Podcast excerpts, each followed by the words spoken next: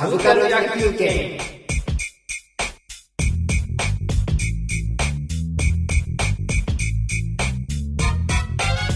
じゃあ2週目いきます軽く回してみますか。回してみますかね。あー2週目ね。2週目。2週目、うん。2週目。2打席目ですか。2打席目ですえーっとねじゃあ YouTube おおおお来ましたね。どうニコニコは入れるかな。どうしようかなってとこだけど。どないしようかな。あじゃあまあワンセットでいきまワンしょうか。セットで、うん。YouTube ニコニコもの。うんの似て非なるものなのかな。その辺はちょっと分かんないんですけど。うんうん。えー、まあでもまあ他にも動画サービスはあるにしてもまあ一応大手ということで、うんうんうん。YouTube で。うんうん著作権的な問題とかもろもろあるとは思うんですけども、うん。あの僕が最近ひしひしと感じているのはうん。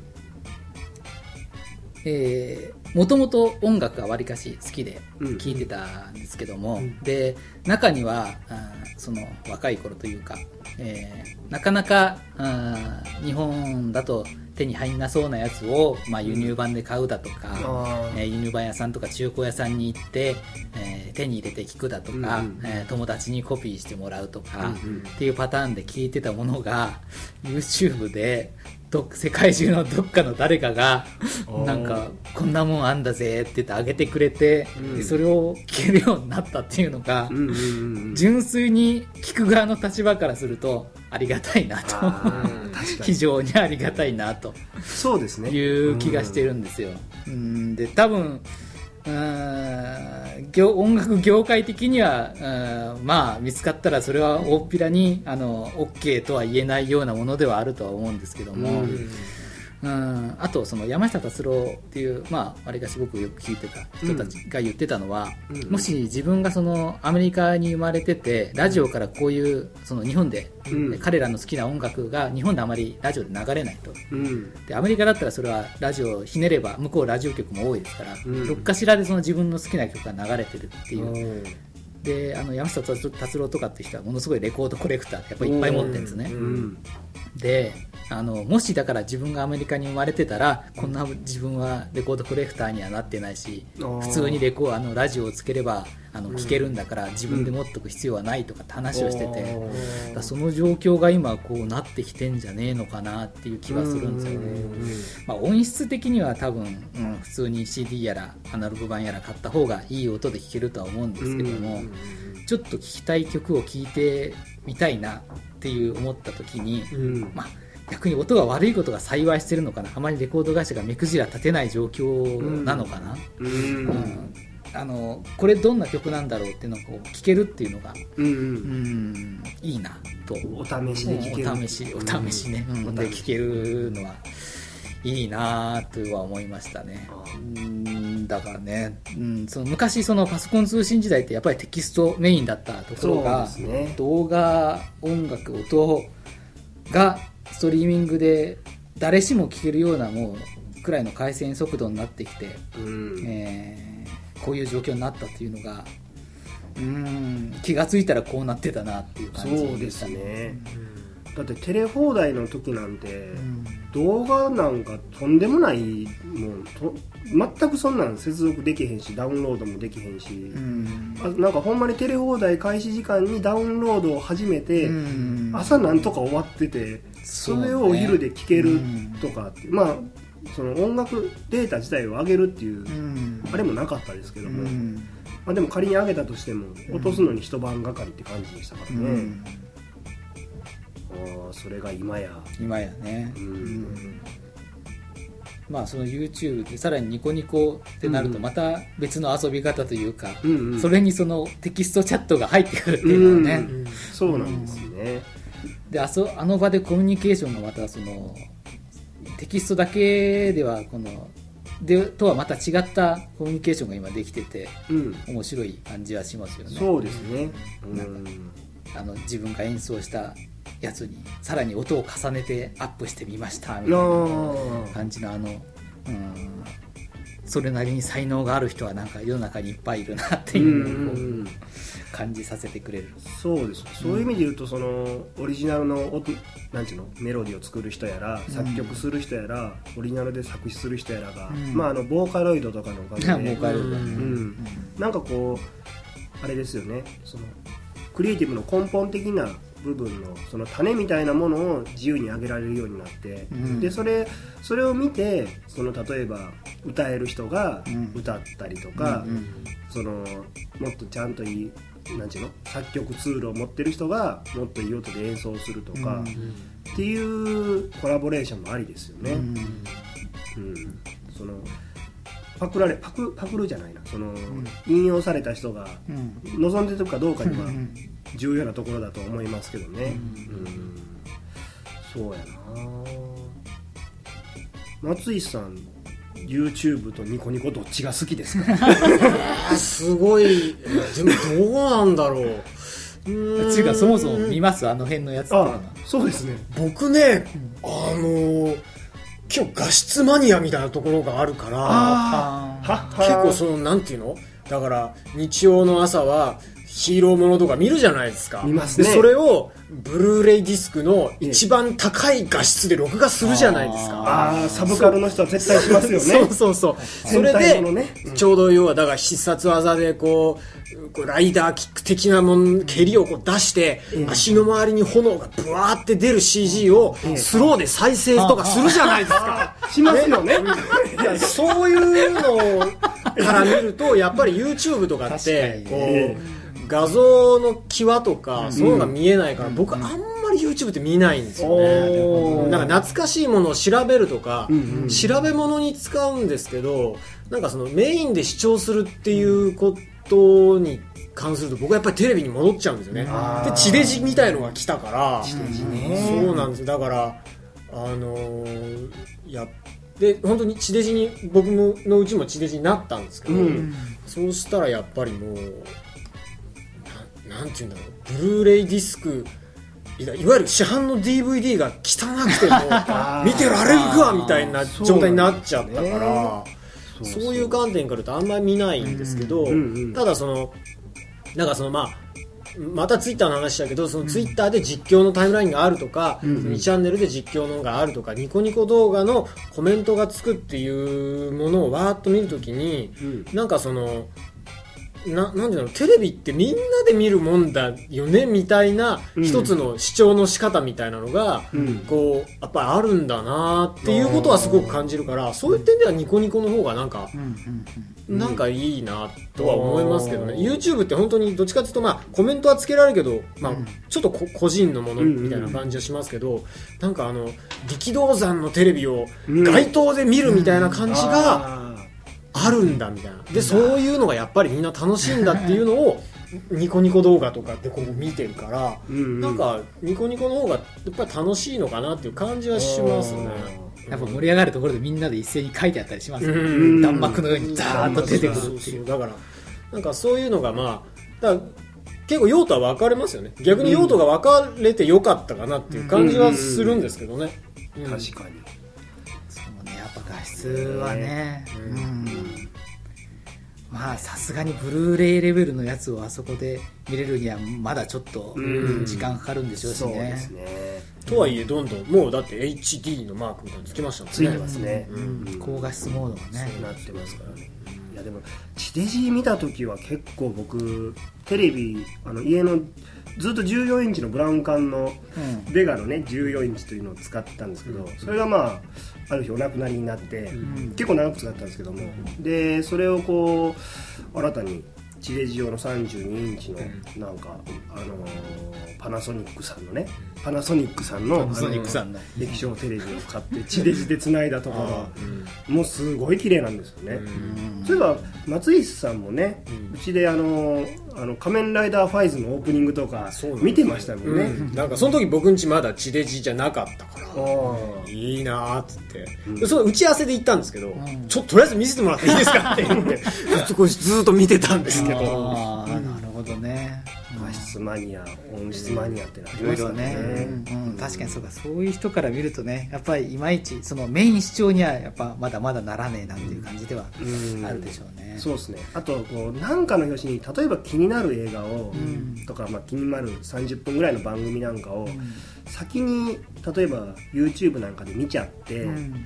頭がストーリーで入った時それがものすごい面白いとこれすごい高画質で初めての1回を見たかったなっていうそういう後悔はたまにありますね。うんうん確かにあの YouTube とかで流れてる音楽とかもあれなかなかヘッドホンで聴く気にはならないところはあるんですよね。うん。だから僕の中ではなんかあれって AM を聴いてる感覚に近いそうですね、うんうんうんうんうん確かにただ自分の中でそんなに今あのリマスター CD とかビートルズこの間出たとうんうん。かすごいいい音でこう出し直して。うんうん。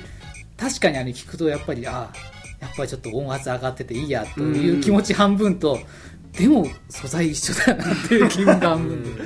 実はあの切ったねあのラジオから流れてきたあの音の方が良かったのかなっていう意識も半分あるんですよね。そうですね。クリアに聞こえすぎ聞こえすぎると、うん。あのいい具合に下手くそな演奏が隠れてたのが、うんうん。あの目立っちゃって、うんうん。逆に特に昔の演奏とか良くなかったりもするんですよね、うんうんあの辺はだから、えーメディアとともにこの、まあ、音楽に関してだけだとうん。メディアとともになんか音の作り方とかも変わってきてるのかなと、うん。なんか昔のものは意外に昔のもので聞いた方が落ち着くんじゃねえのかなっていうのをちょっと最近考えたり考えなかったりしてますけど。いや、うん。でも昔の人たちはうん。リマスターされると思ってなくて作ってるわないんですけだから、よねそうですよねまあそこそこはしょうがないかなと、うん。あとその昔分かってる人はここ下手くそだったからこのトラックオープねっていう風にやってたのがー。その情報がなんかないままにこう受け継がれたりするらしくて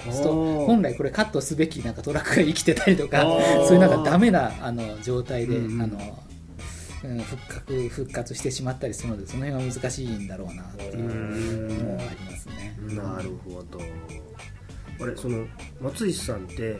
5.1チャンネルとかもやってるんですか？ほんなら。ああでもそこまでではないですねさすがに。単純に金がかかるからって。お 金かかりますもんね、うんだからそこまでじゃないですけどやっぱりでもうん。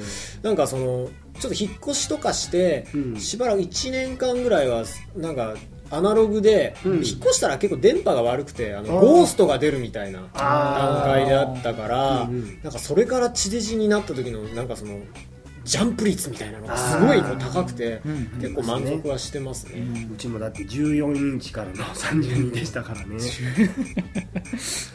14ね。14でした。まあ、うん、どうなんでしょうね。YouTube 系ニコニコ系のやつが高画質化したりとか。でもそそれはしないのかな。なんかあのくらいで雑に見えてるでのがちょうどいいの求められてるものがやっぱちょっと違ううんだろうなっていう感じはしますね。うん。そうですね僕でもニコニコ動画のあのオタケンって人がものすごい好きで オタケンってありますか？僕ちょっとわかんないですね。なんか全裸でなんかしはるんですよ。なんか全裸で毒キノコ食べたとか、あね全裸でなんかあの段ボール入り肉まん食べたとか、えそういうのやらはるんですよ。なんか馬のかぶり物かぶって、うんうん、あの人めちゃくちゃ面白いんですよね なんかやっぱり2ちゃん系の流れがあるんですかね。そうですね。まああれ完全に2ちゃん系ですよね。がね、その海外の YouTube とかでうん。海外のこうすごいこう変わり者が面白い映像を作るっていうけども、え海外に海外に奴らがいるなら日本のニコニコにはオタケンがいるさみたいなね。そういう気持ちで見てますねああそう、うん、確かにね海外面白い映像とか見てるとねうん。関係関連動画とか見てるとなんか次々に妙なものが引っかかってね。そうなんですね、え昔よくなんかテレビ加トちゃんケンちゃんとかかななんか。ーあありましたね。面白いビデオを投稿してそれをテレビで放送しますよみたいな,、なんかあれが個人レベルで上げられるようになってって感じですかね,、すね。うん。そうやまあ、回線速度が上がったっていうのはあるんですかね、うん。でああいう動画とかも普通に上げられるし見られるしっていう状況になって、そうですね。だけどまあ動画の話出てるからね、触れなあかんねんけどサブカル野球拳のん。動画版はいつやるねんって話ですよ。ね、誰誰がそれ求めてんの？で誰も求めて あ僕ですよ僕。もうほんまにね動画版上動画版？動画版って何？これを撮るの？この状況。なんかイベントとかやりましょうかね。イベント。まあそれはそれは次の会議にかけるということで、はい。そんなんないけどね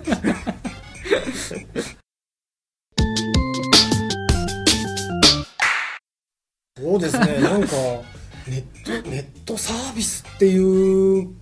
インターネット漠然ではもうもうもうインターネットみたいな話になってて、うん。インターネットも外れちゃう。のかななんかもこう。外していきましょう。なんか僕関係切った話仮面ライダー面白いよねカメラで面白いあの、う。んそれはもっとね後の5回5回ぐらいの時に仮面ライダーの回っていうのは多分カメラでの回。その時また僕来るんで。あー大丈夫です。かくれんぼの回で出ますね。あーじゃあ俺何しよう。俺じゃあ酒の会にあのなんだろう。なんかこうデデザインとか見てくれの話になるんですけど、なんかこうファミコン？もあの、ちちっちゃい頃ファミコンとかをやった人たちが今大人になっていて、う、うん。でままあ、マリオとかドット絵ですよね、うんなんかどなんかああいうものがこうみんなが本当に大人になった時点で結構一般化して、なんて言うんだろうそういう視覚技術みたいなものとか技術的なものがなんかこう文化的な味とか匂いみたいのを持って表現できるみたいな形になるまでには、うん。結構時間がかかるみたいなうん側面があって、うん。だからやっとマリオとか、うん。ドット絵とか、まあ、そのドラクエでもいいですけど、うん。そういうものが順繰りこう生誕20年みたいになってきたらうん。本当にみんなのものにもうなって山手線でマリオのドット絵がキャラクターとして出てくるようになるとか、要は大きいちょっと今パッと出ないな。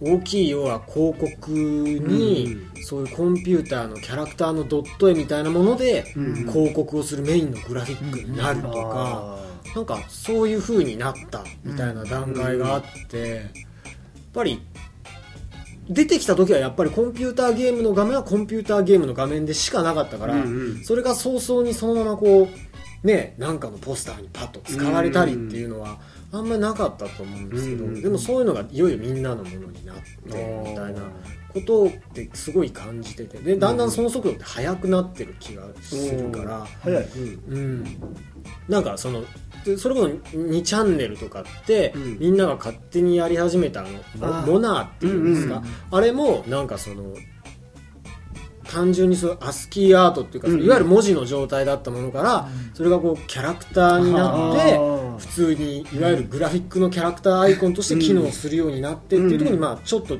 でもそれはもう全然ファミコンがどうのっていうよりももっと短いスパンですよね、うんだからなんかそのテレビ画面そのさっきのニコニコじゃないですけど、うんうん。ああいうものがねなんかこうテレビ画面に対して文字が「来た!」みたいのがこううん。いう風になってるとかいうのも、なんかこうすごい時間を持ってると持って久しぶりにこうパンと出てくるとうん。なんかこうなんて言うんだろうこうなんなんていうのかな昭和の看板を見るみたいな。なんかそういう手法ってあるじゃないですか。ね。い今の商品を紹介するにも昭和風に味付けをするみたいな時に、うん。こうニコニコ風アレンジのものみたいなものが、うん。結構時間が経つときっとみんなのものになってうんいく気がするんですよね、うん。だから時間が経てば経つほど多分そういうものが一般化していくのかなみたいな。そうすると今のそういう、まあ、ニコニコのとかじゃあうん。ツイッターのタイムラインのグラフィックとか、ウェブのレイアウトとかもそうですけど、うん。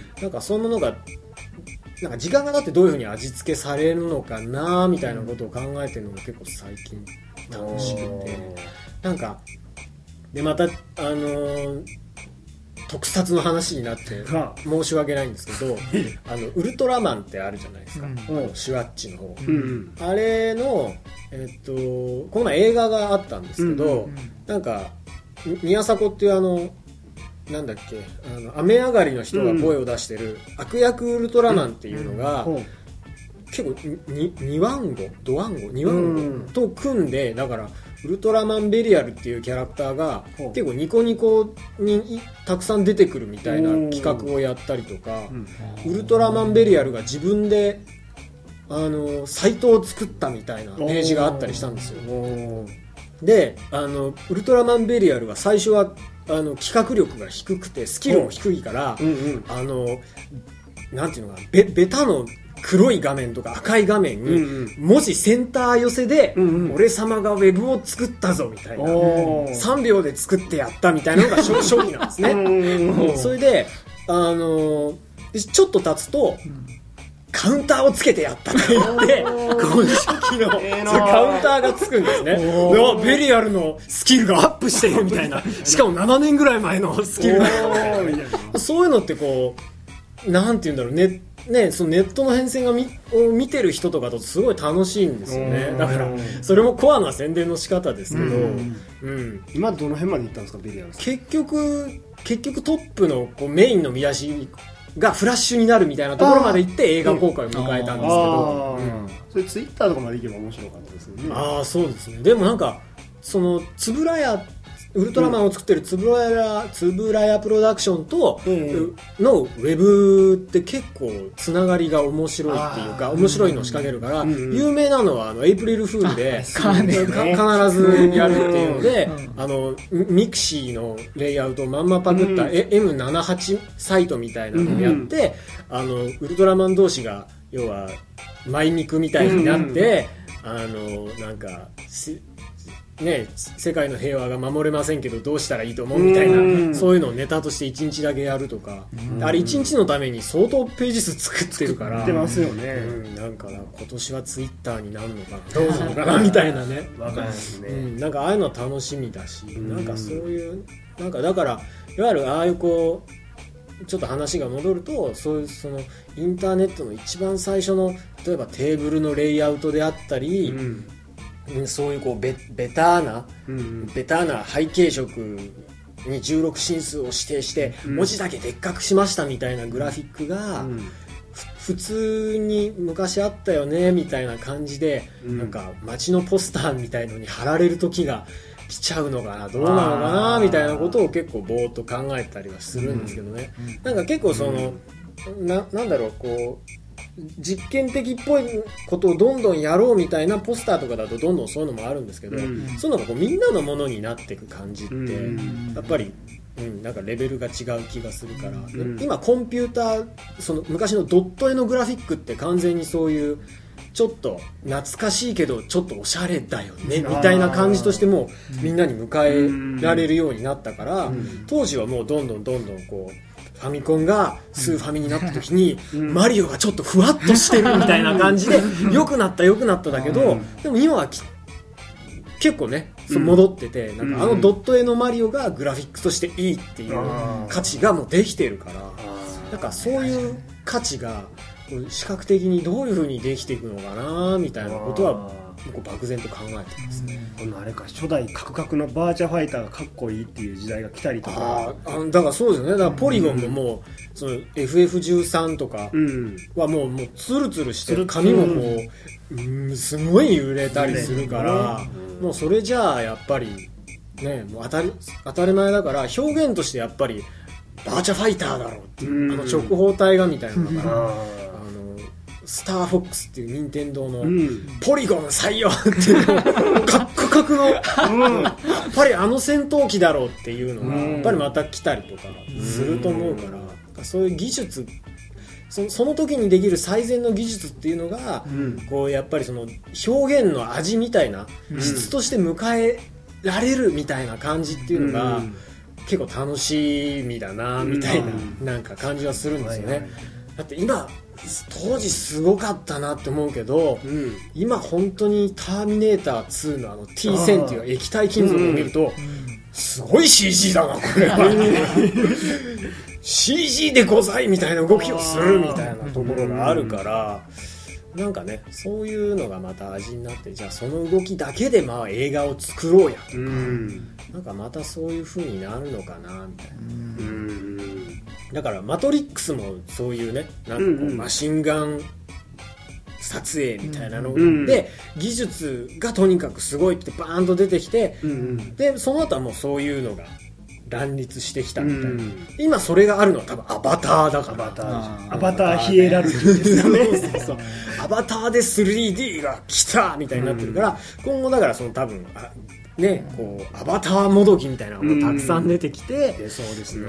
一般化していくんでしょうねあのやり方は。アバター。ねアバター普通の映画館があって 3D メガネがあって IMAX が来るっていう。僕まさにあれに踊らされてますね今。ああでも僕も僕もそう言っていいからまだなんですけど。まだですか？もだからちょっと行かなくちゃな行きたいな。よよかった。僕もいろんな人がおもろいっていうか今気狂いそうになってるんで 見見たいのに見れへんででもなんか川崎まで行かなあかんって言われてあ川崎一番行く嫌やなと思ってるとこ。でもみんななんかあかんなっていうところなんです僕は見ちゃいましたけどね。あ豊洲で。ああそうですか 楽しめました？これはどこまで言っていいのかな？まあ内容のことは別に、うん。僕はですよ。僕はですよ、うん。これを聞いてあの行きたくないとか言われるとすでとネガティブなことを言うって、うん。言ってるようなもんかな。あ技術的には、うんあのあ 3D なんだっていうのは感じました。だから僕は豊洲は方式何なんだろう。iMAX じゃないので、だからあ僕にとってはきっとこのぐらいの 3D 感なんだろうっていうので見て、うんうん。あそのくらいの 3D 感だっていう認識でした。期待通りのもの。期待通りかな、うん。うん。まあ、想定内でした想定内っていう感じでしたかね。うん。だからその後 iMAX の話を聞いたので、うんうん。それがどんだけ違うんだろうなと思って見に行こうとするとそれは宣伝に踊らされてることになるのかなっていうのが半分。そうですね。ストーリーはまあ僕はまあ普通かなって感じですかね、うんそうかでも見見たいんですけどね。ないですね、だって池袋やったら歩いて10分で僕行けるのに、うん。川崎行かなあかんのかなみたいなね。あれが一般化していけばどんどんあの技術を使って、うん。えー内容的にね全然 3D を売りにした映画じゃないけれども普通に 3D で見るっていう時代がまあ来るんでしょうね、そう。今後まあね、人の意見によっては iMAX と普通の映画館っていうのは、うん。その DVD とブルーレイよりもあるんちゃうかっていう差があるより、へうー。ん差があるんやないかっていう意見があるんでそれはちょっと見てみたいなって感じですけどね。さっきのその、えーマリオが一般化したっていう話うん。に 若干戻すと。あの今ツイッターって140文字制限あるじゃないですか,、うん。だからその辺があのマリオであのドットでしか表現できなかったっていうのとなんか同じものをなんかちょっと感じたりはするんですよね。あの制限があるからこそ、うん。あそこでまとめようとなんかこう、みんな頑張って、まとめようとしてるとか。なんか創意工夫が見られますよねで今でもそのうんあんまりメジャーじゃないですけどもあの昔のドスプロンプトの画面ああぽいなんかデザインでホうん。ームページ作ったりする人もいますよね。ありますね。だあそこまでのネタになるとあのああ分かる分かるって人がどんだけいいのかなっていうのもちょっと頭の片隅にあってそうなってくるとテーブルデザインのページっていうのをなんか今後出したとして、あれあ分かる分かるって人うん。がどんだけいるかなってちょっと怖さがあってマリオぐらいになるともうほん僕はだからファミコンってもうこの間あのゲームの会にも言ったんですけど若干ゲームから離れてた時期だったんでうん。あんまりやってないんですよね、うん。でもみんながあのあれを見てあのカクカクのを見て、うん。なんだよ汚ねえじゃんって言わないであこれがマリオだってみんなが言うっていうくらいやっぱり共通意識があるというか、ん。でそれに OK を出せる人たちがファミコン世代がもうその決定権を会社の中で持つような位置に来たっていうのもあるんですよ。そうでしょうね。これ面白いんだよっていうのを言えるっていう、うん。で会議に集まってる全員が「わあ懐かしいねね」みたいな「新しいね」とかって言って通るんですかね。あーマリオか。なんかやっぱああいう制限があるっていうとそこで工夫が一つ生まれるんですよね。そうですね。多分今のゲーム作ってる人たちは大変だろうなっていう気はちょっとねうん。しますねまあ、だってあのオール映画の「オールウェイズ」の効果でその昭和時代を懐かしむみたいな流れが、その解雇中みたいなんではなくて、うん。その古き良き時代っていうのをこうやっぱり再フューチャーとかうん。されてるっていう流れはできてたと思うんで、うん。だからなんか懐かしのおもちゃみたいなのをみんなが喜ぶようなブーム。まあそれがあったのはずいぶん前ですけども、うん。その流れそういうこうそれが一大ブームになる時はありますよね、うん。でまさに今がそのドット絵とかあの時代のがマイブームあのその古き良き時代みたいに描かれるんですかね、映画化されんのかな？スーパーマリオやってはるとか。スーパーマリオね。うん。高橋名人とかね。高橋名人ね まだね勤めてらっしゃるんですよ勤めてらっしゃるなんかツイッターとかイベントとかもやってらっしゃるみたなんか敬語になってしまいますね。名人ですからね。名人ですからね、えーうん。まあそんな感じですかね。なんかそういうこう、うん。視覚的にもうんうん。なんかこういわゆる技術側面の理由で生まれたものっていうのがなんかこう文化的に根付いたりとかうん。愛着を持たれるようになるみたいな感じうんの瞬間みたいなものっていうのが結構楽しいなって感じで見てますね。流行のスパイラルってことですかね、工芸品になってくるんですかねやっぱそういうそう。デジタルかデジタルだから多分ね昔の陶芸とかも多分新しいみたいうんなラインだったりしたんだと思うんですよ。まさに平家物 そうそうそうそうそう。そうそう普通にって感じ。でもそういうことですよね。そういうことですね。だからそそのエッジがこうねすっごい新しかったけど、やっぱりそれがうん昔のものとかになると、うん。こうどうしても文化的匂いをしながら見れるようになっちゃうわけですから。でそのもののサイクルがね、どんどんどんどん短くなってきて、うん。まあ、新しいものがまたどんどん生まれていくってことなんでしょう。ね。うんうんそんなあれかな。あの今でなんか「いた車」とかっていう女の子の絵が描いてある車みたいなのが、あれ一般ブームになる日も来るんですかね。あーでもなんか海外とかだと、んすごく一部だとあのいわゆる幼い女の子、うん幼女とかっていうのは、ん。要はむ向こうの価値観として、うん。要はあんまりグラマラスじゃないおん女の子をビジュアルとして前に出すっていう文化が皆無だから、んうん。すごいクールなんですよね、クールだからうん。スノーボードにうんちょっと幼女の絵みたいなので、みたいな。だからなんだかわかんないけどとりあえず漢字で仁義って入れ墨入れたい俺みたいな層からはいるんですよね。あのい板車の絵みたいのをじゃあうん。俺はスノーボードに入れてみたよみたいな。ーそういう文化もあるので。スノーボーダーがバー抜いたらこう女の子の背中にバーッと入れ墨入ってる可能性もあるんかな発売中とか。感じがいいですねとか、新発売 だからなんかで今現状そういうなんかぼ僕らの視点で普通にそういういいわゆるこうオタク層の絵柄とかそういうものを、うん。そういうところにドーンって貼っちゃうとなんかいわゆるあ秋葉原にたくさんいるような感じの人たちが好きなものっていうのが、うん。まあなんかところ変わればそうやって海外でクールだって言われちゃうから、うん。なんか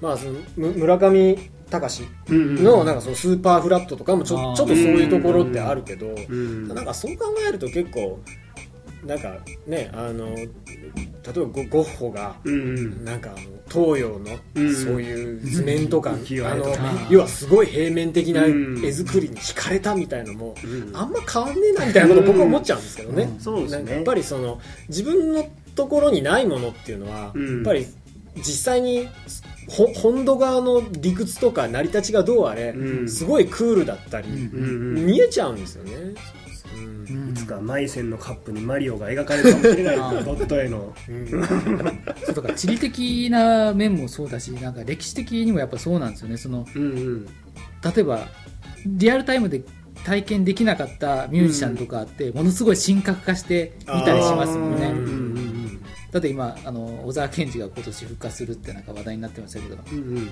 彼らとか僕ら普通に聞いてたんでなんかそんなにあのただ聞いてたもんだったんですけどリアルタイムで聞けなかったもうちょい人下の人たちやっぱりもう神扱いですげえ人なんだって。うんそういう人たちの憧れがあるからものすごい詳しく調べてこの時のライブでこうだったとかやっぱりねなんかあの地理的に離れてたり時間的に離離れてるとうん憧れの強い分だけものすごいやっぱりあの取り込み方がちょっと違ってくるんですよね。だ憧れフィルターですうかん、だ同時期にいたり同じ場所にいたりすると、まあ、見えない部分なのかなっていうのがすごいありますね。なるほど。それで小沢健二がライブをやって果たして声が出るのかっていうですよね。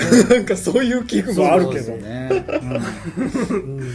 まあだから多分その彼らにとってみれば彼がステージ上で動いてて、うん。多分まあ出ない声を出してるだけでいいって思うんじゃないかなって、僕らの世代だとあの佐野元春とかって人がよくあの80年代のえメジャーな人で、彼も今ちょっと年のせいとかあとまあ歌いすぎで声出ないんですけど、やっぱりロックンローラーだぜ俺はって感じで、あのステージ上でこうなんかパフォーマンスをしてるとあなんか声出ねえけどこいつかっこいいなっていうふうに思っちゃうんですよね。あれがロックンローラーってことなのかなっていうふうにちょっと感じます。なるほど。ね Perfume とかもそうかもしれないですね。将来的にね将来的にね。なんか4050になったパフュームを見てみたい気がします。よね。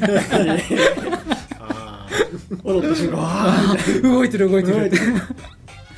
なんかねドリームガールズ的な感じとおばちゃん3人組になってるね、うん、期待します期ね待しますな。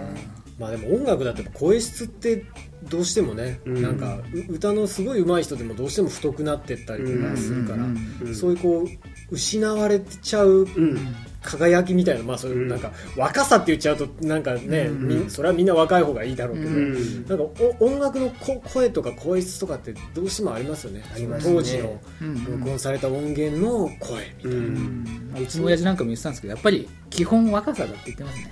あ あの声帯も含めて。やっぱ若いから声がは張れるなっていう。う、ん。張りとか声の出から言うとやっぱり若さだ、うん。まあそうでしょうね。若さだとあーちなみに えっ、と松石さんおいくつですか？あ僕30です。30ですね、うん。中尾34です。あ僕はさんいえ30じゃない。41か、41若さだそうです。若さだそうです。まあね二十歳ぐらいの方はこれを聞いて今のうちにあの残せるものは残しとけと。そうですね。やりたいことやっとけやりたいことはやっとけと。うん。は 小遅れてどうすんだってなんか暗くなりましたまあ年取ってからね面白いと思うことも増えていくからそれはそれでいいですけどそれはそれでいいですからね、はい。はい。何の話だ？ネットサービスの話。ネットサービスあれ人生論になってき人生論だえっ、と中のもう一個は、まあえっ、とねちょっと,、えー、とミクシーです。ああミクシミクシーね。でやっぱり今ちょっとツイッターとうん。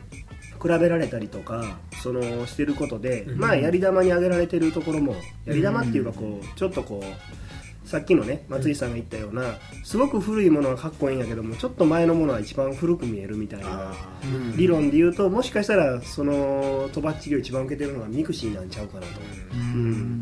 思ってるんですね。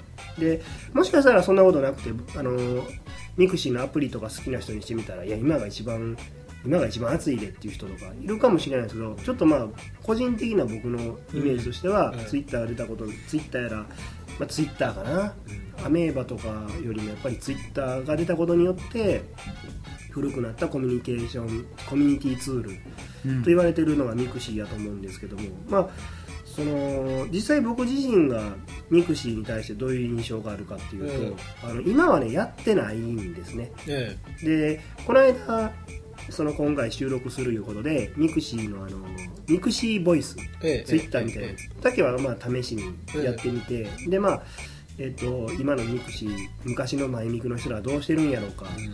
ぐらいのことは見たんですけども、でアプリのアプリの招待がなんか何十個も来てるんですけど一つも答えてないっていうような状態です今。うん。でそういう状態やから、あのちょっと昔のミクシーがどないやったんかっていうちょっとその辺から話したいなと思いまして、で僕がミクシーを始めたんが今からえっ、とねあれ5年ぐらい前やったかな、えーとね、4、5年前やったんですけども、うんとちょうど僕が、あのーチャットやらの文化にそろそろ飽きてきて、うん。チャットで知り合った友達やらと飲み会とかもしたんですけどもまああんまり近所ドンピシャの近所っていうのはあんまりいやへんで、うん。仕事もまあ忙しくなったりしててそのだんだんそういう関係でこうえー、とチャットとかで知り合った人だと徐々に疎遠になりかけてきた時に、うん。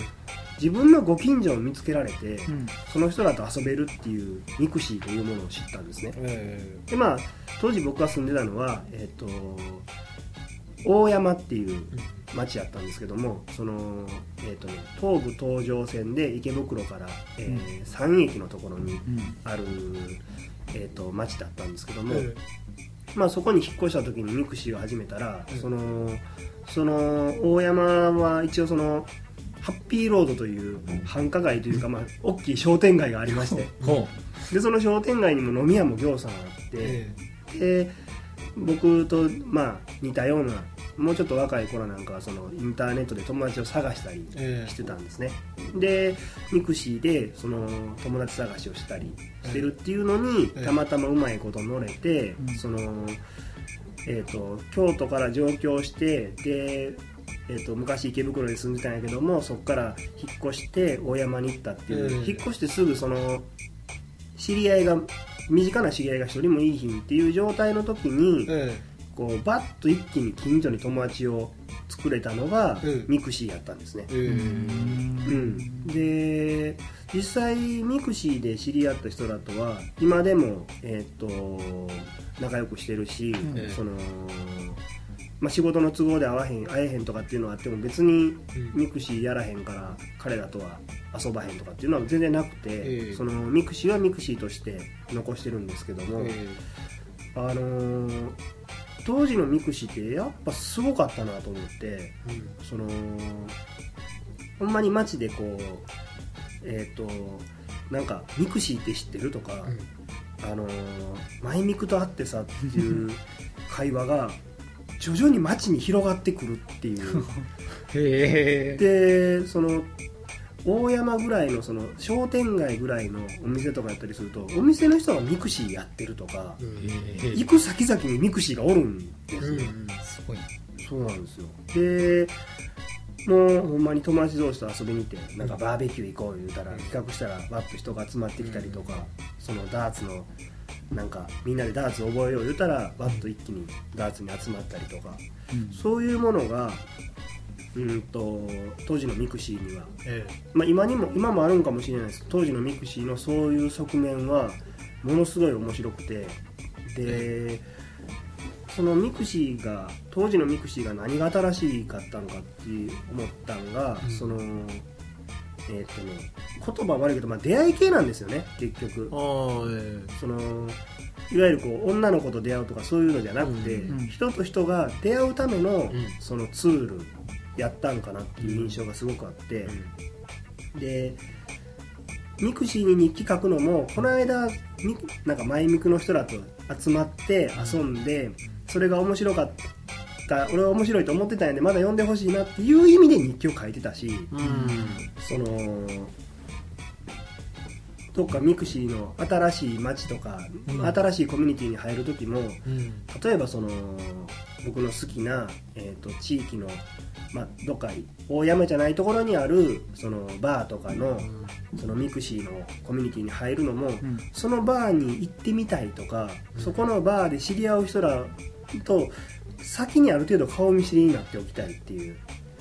その実際にそこに行くにあたっての顔見知りを作って輪の中に入り込みやすい下準備を先にしておくツールと思って僕はミクシーを使っててでそのうちわでいるんやけども仕事で締め切りで忙しくなっててちょっとその人らと疎遠になった時も、うん。まあ日記毎日書いとけば、うん。その人らに「いや今忙しくて、うん。その遊びに行けてへんねんけども、あのーまあまた遊びに行か行った時は仲良くしてねっていう、うん。そういうツールやって、あれは僕の中ではね今でもそのミクシー自体機能自体はものすごい素晴らしいなといううん。認識が今でもあります、うん。で招待制にしたことでやっぱりその気楽に会うためのうん。ツールになってるんちゃうかなっていうのもあって、例えば2チャンネルで知り合って直接会おうかって言った時やっぱちょっと怖いなっていう神社 って分かったとしても、でそれ会うって言った時にそれを誰が見てるか分からへんから 俺と俺とこの人は仲いいから会いたいんだけどそれは会うって言った時にからかうために誰かが来てるんやないかとかね。そう。うん、そういう不安から一気に解放されて安心して個人情報を、こう個人情報につながりそうな情報を、うん。こう言うことで仲良くなれるネットのサービスやったかなと思って、ものすごいその気に入ってたんですね、ちなみに松石さんとかミクシーどないでした？うんまあ今もアカウントっていうかありますけどええ。うん。そうですね。でも僕僕はなんかその実際にじゃあなんかで会って集まるみたいな感じまではいかないので、そうですね。なんかえーどうなんだろう。やっぱりでもとにかく人がとにかく集まってるっていう感じはあったので、やっぱりその各コミュニティの情報の回り方みたいのはすごい早かったですよね、うん。だから自分の好きなコミュニティに入っておけばそれの情報はとにかくニュースにどんどん出るから、こうアカウントがあってコミュニティに適当に入っとけばうん。情報を見逃すことなくっていうかね、うん。なんかこうやりやすいなみたいのはああったんですけど、うん。うん、ただなんか、うん、なんだろうな、なんかそのコミュニティの中で、なんかこう発言したりみたいなことは、あんまりしない、いつも見てるだけだったんで、うん。そういうふうにすると結構あのーなんて言うんだろう、なんかこう、奥田民生さんの悪口は言わないでください、ここで、みたいなね。なんかこう、そういう、やっぱりミクシーの中ってそういうのがあるだから結構ちょっと面倒かったんですよね、うん。なんかそのでもなんかそういうのってちょっと村社会っぽいところは日本っぽいのかなみたいな、うん。日本人に向いてんのかなみたいな。こうまずその入れ物を用意して、うん。そこでのまあ、暗黙の了解っていうかそのそこはここまでやっちゃいけないよねっていう、ちょっときつめのそういうなんかなんて言うんだろうな。なんか悪口は言わない人のことはけなさい、まあうん。最低限のマナーみたいなのあると思うんですけど、でも別に好きでも嫌いでもどっちでもいいじゃないですか、でもなんかそういうところまで結構こうなんなんていうのかな。こう規制してこういう形でコミュニティを作っていくのが正しいと思うんです。そうですよね、みたいな流れっていうのが僕はちょっと苦手だったんで、うん。ミクシーは本当に見てるだけだったんですよね、うん。うん。だからそういうところではなんかそういうのを取っ払っちゃって僕は嫌いだとか、うん。僕は好きだっていうことをうん。ただ言ってられるだけの方が楽なので、うんそういう点で僕はずっとミクシーは見てるだけっていう立場だったんですよね、いやでもその村社会っていうのはミクシーのものすごい特徴やと思いますね、なんかこう混ぜっ返す女が一人来てそれで大騒ぎになってバラバラになるとかね、うん。しょっちゅうありますからね、だからあのなんだろう。ブログねブログブログって言ってブログがわーっと出てきて海外でもとにかくブログが今あるから日本もブログを作れみたいになってブワーって出てきたけど、うん。結局アメブロなんかもそれをちょっとね村社会っぽくこう、うん。なアメンバーって言うんですよね、うん、メンバー、う。んそうそう。だからこうアメンバーにならないと私の日記は読めません。あね。そうですね。アメンバーになるにはまず私に連絡をして ちょっと仲良くなってからなんですよみたいなね。だからそういう段取りみたいなのが、うん。なんかこう日本的なんだろうなって思いつつも、僕はしゃらくさいんですよねそういうのが、うん。だから、アメーアメーバのブログもアメーバナウも、うん。こう遠くでこう 目を細めて見るみたいな。崖の上から村を見下してるんですね。ミクシーとかもちょっと三笘目があって基本目を細めてこう見てるみたいな感じでしたね。なるほどね。柳田さんどうでした？ミクシー僕はミクシーはね誘われたのが、うんうん。そのニフティサーブ時代のそのそれこそ今出てた小沢健二とかフリッパーズとかをうん。好きで集まった連中からうんうん。呼び出されたんですね、なんかミクシー来ないとか、うんうんだから僕にとってはあそこは同窓会の場ですね。あああでもその側面ありますよね、であミクシーでその新たになんかその知り合いの知り合いとかでマイミクになったとかなんとかっていうパターンも何人かいたんですけども、うんうん。結果そんなに、うん、あのコミュニケーションは取ってないですかね。うん。であと同級生本当にリアル同級生が高専時代のとかうん。がいたので、そういう人たちをちょっとあの仲間に入れてみたりとかで、うんうん本当にごくごく身の回りに普通に昔からいる人たちへのうんうん。連絡ツールとして使ってましたかね、僕そういえば同級生とかに一切連絡取ってないんですねミクシーとかで。まあ、あの辺ってあの特にミクシーの時に感じたのはうん。あのこ ラジオラジオ向きではない話。こっち右向き。うん。例えば遊び友達とマイミクになった、うんうん。でまたそれとはちょっと別に仕事関係で仲良くなった人たちとかとマイミクになったとかってなると、なんかその辺のその例えば日記書くと日記を書くと、うんうん。コメントがいろんな方面からつくじゃないですか、うんその時はなんか交通整理具合が面倒くさい感じがうん。ものすごいして、ありますね。なんかあのうん、別にそそこまで気にする必要はないんですけどなんかうん。仕事の話とかなんかあんま書かねえ方がいいのかなと思っちゃったりとか。そそれはでも僕あって、うん。そういう意味で言うとミクシーは結構区切ってて混ぜるとやばそうやとかは意識的に抜いてたかもしれないですね。そういえば。あツイッターになったらなんかもう今多分あのいろんなあの知り合いの人もフォローとかしまくったりとかしたので、なんかぐちゃぐちゃになってるんですけど、もううん今回は別にどうでもいい状態で今書いてますけど、何でもいいよ別にって。だって犬好き協会にまあ自分が属してたとして同時に猫好き協会に属してたとしたら 日記書くときに犬のことだけ書いたら猫好き協会の人から「にゃんこちゃんは最近元気」とかってうん。ほんまにほんまにそういうコメント来たりしますからね。犬の犬のことを何回か書いてたら、まあ、実際そういう場にはなってないんですけどね。あくまで例えなんですけども、うん。そのこっちの違うコミュニティとの遊びについての日記を連チャンで書くとなんかこっちでは遊んでないんだ寂しいなみたいなのが来たりしましたねそういえば。もうでも僕はそこ一つなんかもう諦めて、うん。もうそういうコメントくれる くるようなやつは いいよ別に。確かに。だそこでそう僕もそう思ってたんですけど、まあ、そう思ったしならへんようにこううん。こうあの例えば僕京都に住んでて東京に引っ越してるから東京でできた友達だけに限を中心にして限ったりとか逆に東京に遊びに来る京都の友達なんかは前肉でこう仲良くやったんですけども、あのある程度この人とこの人合わせたらうん。あんまりこううまくいかへんやろなって思う人は 前肉にあえて入れなかったりしてましたねそういえば。なるほどね。うん、まあ、村ですね。うん。村だろうね。その紹介システムっていうことからして身元が明らかですよっていうことですもんね、あれってあれって村社会のなんか典型的な、うん。システムなのかなってう。ん。一元さんお断り的な感じがしますよね,、うん。そうですね。あの京都のお茶屋さん京でしたっけ？身元がしっかりしてますよっていう感じ、食い逃げしませんよみたいな、うん食い逃げしたら私が払いますよって意味らしいですけどねあれ、ああいうそういう意味らしいですよ。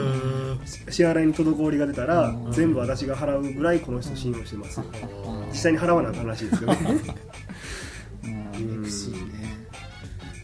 まああ今そのゲームとかあれメインになってるんですかね？アプリとかアプリがメインねになってます。で辞めた極めつけの理由が結婚したからなんですよね、おお、うん。やっぱ結婚したら遊ぶ時間とかうんも減るし、うん。そのやっぱりそのかみさんと過ごす時間っていうのがやっぱり大きくなったりとかもしてくるんで、うん。その結局そこなんですよね。うん人と会って遊ぶ時間っていうのが作れなくなった時点で、ミクシーはうん。さっと手を引いたって感じです。ね、うん。そのマイミクの人たちの近況とかに関心があるっていうよりもその遊び場に行けるんやったらその人たちの近況には興味があるんやけど、もうそこに行けへんようになったらなんかこう見なくなるんですね、うん。興味がなくなるわけじゃないんですけど、うん。多分実際僕がそのその場に行った楽しさをうん。日記にしてたように、うん。その場に行けへんってなった時点で結構その集まって楽しいことをアピールしてる集団って行けない人間にしてみたら結構近づきがたいものになるんですよね。なるほどね。あでそこからやっぱりまあでその後僕引っ越しとかも、うんあの大山からうん。池袋にまた引っ越したりとかしたんで、そういうなんていうのその場に集まれへんようになったところが、えそのミクシーの切れ目になったかな。とえうんでまあさっき言ったようにこう混ぜたくないそのコミュニティっていうのもあるんで、うん今僕が池袋で新たに作ったコミュニティを前昔のマイミクの人らと合わせたらどうなんやろうかとか考えてくると、うんやっぱり一旦ここで切っておかないと、ん。それこそさっき言った犬協会猫協会みたいなことが起こるんで、っていう一種独特のものはミクシーにはあるとは思いますね。そうなんですね。ミクシーリセットとかあったら面白いかもしれないですね。あーでもなんかやってる頃って僕はなんかそのミクシー内で知り合った人一回全部大粛清したことありますよ。いらんと思って。うん。多分この話しててもこの人たちと会うことはないだろうし、うんなんかあの特にあの興味の惹かれる日記でもないし、うん。しょうがないのかなと。いや実生活で会ってる人たちだけで十分かなと思ってうん。その時点でなんかもう一気に減らしちゃいましたね。まあミクシーそんな感じです。うん